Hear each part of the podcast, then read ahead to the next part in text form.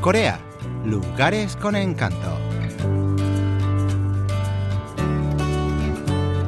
Fortaleza Naman Sangson en otoño.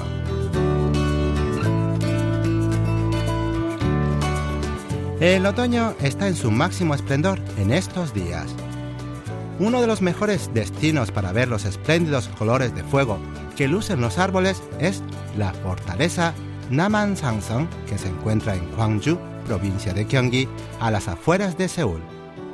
La fortaleza fue declarada por la UNESCO como Patrimonio de la Humanidad en 2014. Allí el rey Injo de la dinastía Joseon resistió durante 47 días en el invierno de 1636 a la dinastía manchuriana Qing que había invadido la península coreana. Hoy recorreremos con la productora Kim Ji-yeon la muralla de la fortaleza para conocer la historia y el otoño de Corea.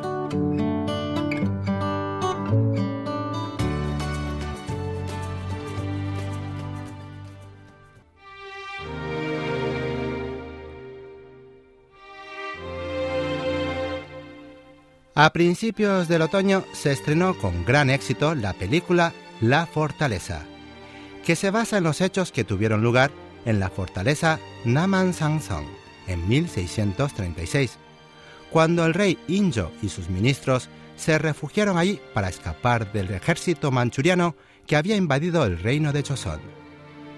El rey se encontró en la disyuntiva de elegir entre las opiniones encontradas de sus ministros un grupo insistía que había que luchar hasta el fin contra el ejército de 100.000 hombres de la dinastía Qing, mientras que otros decían que era preferible una rendición humillante si eso podía salvar al reino. Debido al éxito de la película, la histórica fortaleza ha tenido una cantidad inusitada de visitantes este otoño. La fortaleza Naman Sangsang es una perfecta defensa natural pues está rodeada de montañas. Esta es la impresión que da al llegar al aparcamiento de la fortaleza. Al bajar del coche vi que la montaña está omnipresente, es como si me rodeara. El aire es fresco y puro y los árboles lucen hermosos colores otoñales. Las murallas de la fortaleza Naman Sangsang tienen un perímetro de 12,4 kilómetros y 7,3 metros de altura. Su superficie total es de casi 609.000 metros cuadrados y junto con la fortaleza Pukan Sangsang, que estaba al norte, servía para defender Hanyang, que era el antiguo nombre de Seúl.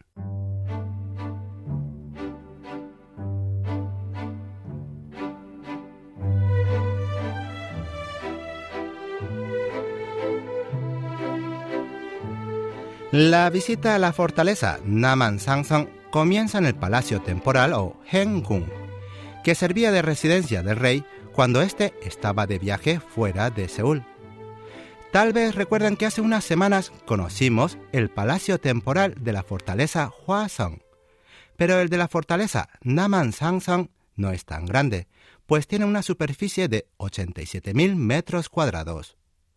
Ubicada a 369 metros sobre el nivel del mar, los visitantes tienen que trepar por una escalera muy empinada para llegar al Henkung.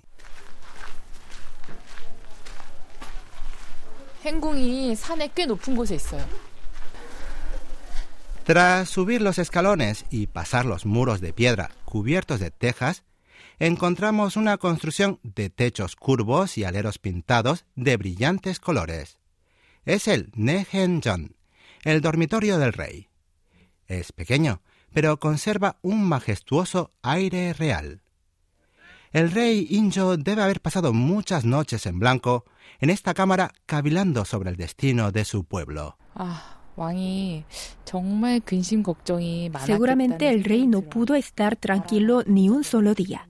El reino había sido invadido por los manchurianos y él y su corte quedaron aislados en esta fortaleza. Tendría miles de preocupaciones y disyuntivas.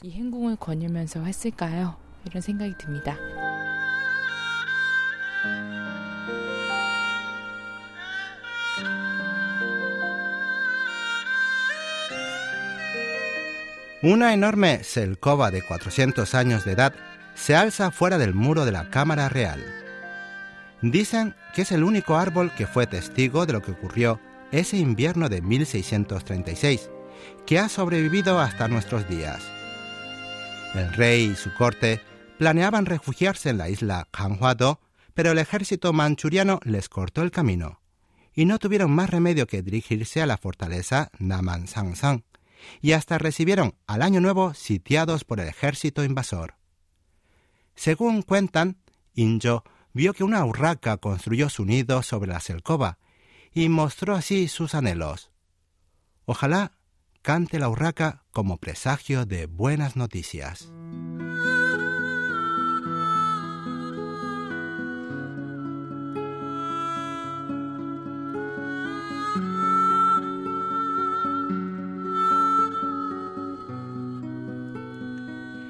El rasgo más notable del palacio temporal de la fortaleza Naman Sangsang es que es el único de los 20 palacios temporales que se construyeron durante la dinastía Joseon, que cuentan con un altar para realizar los ritos de veneración a los ancestros reales o sajik y un santuario donde se guardan las tablillas mortuorias de los reyes y reinas consortes de la dinastía o Chongmyo.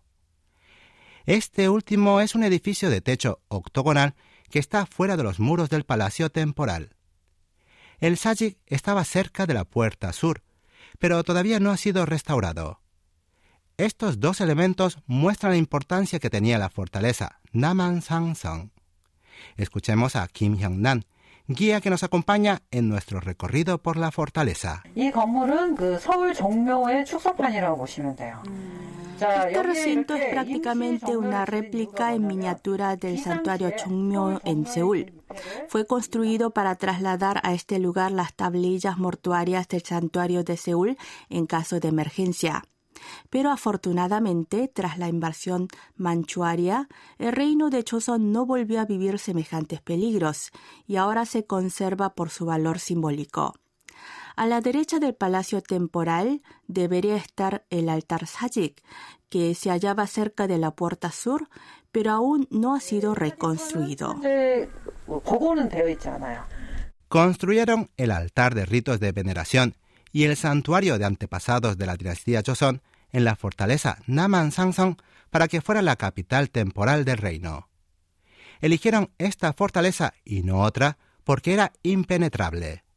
De hecho, la fortaleza nunca fue tomada por los enemigos. Así lo explica la guía Chang Jang-ja.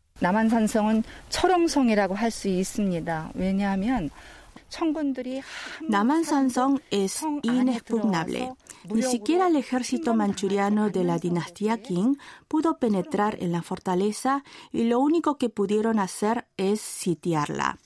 Por eso, posteriormente, el rey Sukjong la declaró capital provisional del reino en caso de emergencia por su ubicación estratégica y sus características topográficas, convirtiéndose en la única fortaleza de Sajik y Chongmyo, además de en un palacio temporal para el rey.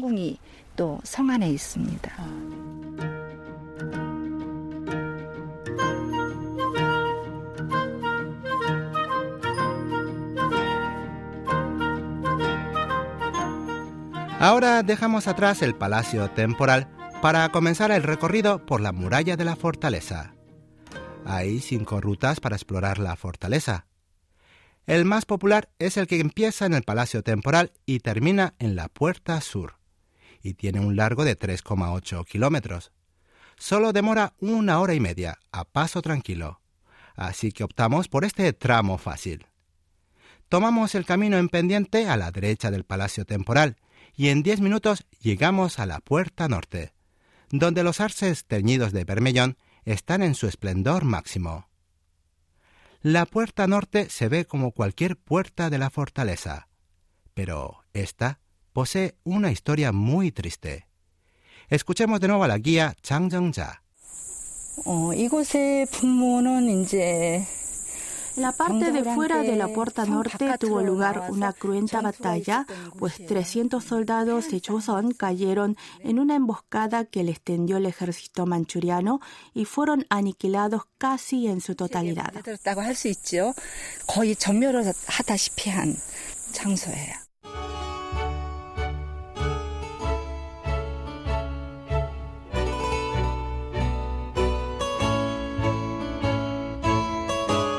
Posteriormente nos dirigimos hacia la puerta oeste. A la derecha, la muralla sigue las ondulaciones de la cresta de la montaña y a la izquierda hay un espeso bosque de pinos rojos. El sendero está flanqueado por los pinos. Son árboles muy altos y las ramas se elevan también muy altas, cubriendo casi el cielo por completo. El verde de los pinos contrasta con los colores del otoño, por lo que el paisaje es realmente hermoso. Durante la caminata, de pronto el cielo se oscureció y comenzó una ligera llovizna. Sin embargo, gracias al espesor del bosque de pinos, alcanzamos la puerta oeste sin mojarnos.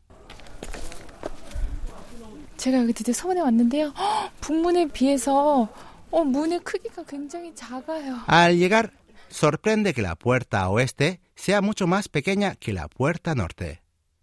Pero no es de extrañar, pues el propósito de la fortaleza es la defensa. Salvo la puerta principal, las restantes son mucho más pequeñas la puerta oeste conserva la triste historia de que por ella el rey Injo salió de la fortaleza para rendirse ante el emperador Hong Taiji de la dinastía Qing.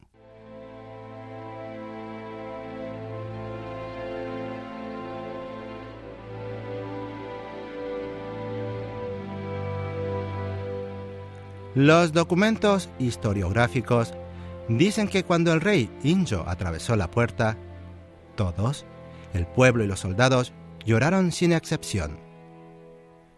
Saliendo por esta puerta y siguiendo un sendero muy estrecho, llegamos al punto panorámico de la fortaleza. Desde ahí puede verse todo Seúl, las montañas de la ciudad y también la torre Lotte Wall, que es el quinto rascacielos más alto del mundo.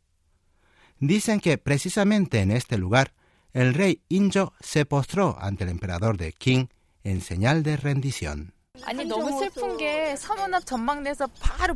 Es muy triste porque en línea recta desde este punto panorámico se ve el lugar donde el rey Injo se humilló ante los invasores. Es el lugar donde se levanta el edificio más alto de Seúl. Brilla con luces de colores como si nos dijera que no olvidemos lo que sucedió hace siglos. Ahora volvemos al interior de la fortaleza y seguimos caminando por la muralla que se adapta perfectamente a las pronunciadas curvas de la cresta de la montaña. La perspectiva desde lo alto hacia el valle no es recomendable si se sufre vértigo o mal de altura.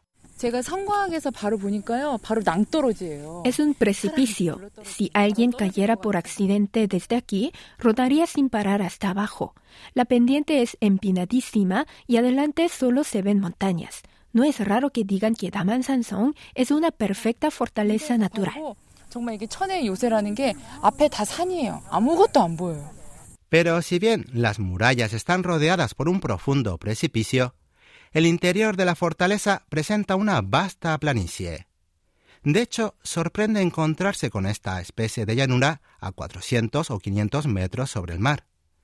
De hecho, dentro de la fortaleza había 80 pozos de agua y 45 estanques que proveían de suficiente agua para permitir vivir y cultivar la tierra a todo un pueblo.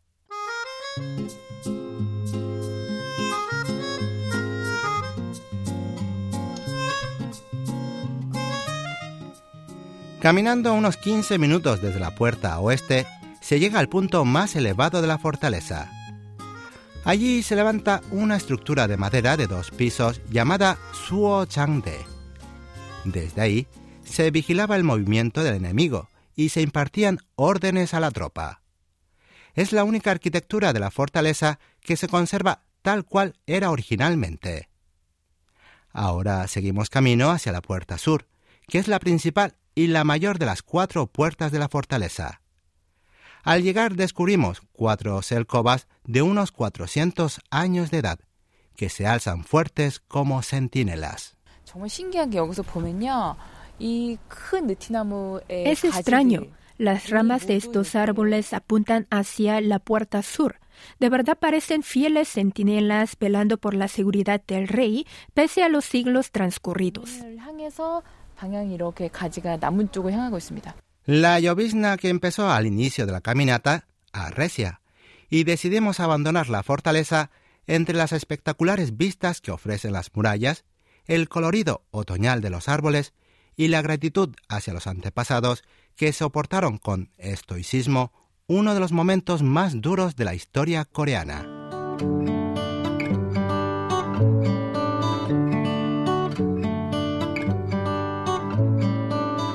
Hoy en Corea Lugares con Encanto conocimos la histórica fortaleza Naman Sangsong. Esperamos que hayan disfrutado del paseo. Los acompañó hasta aquí Lucas Kim.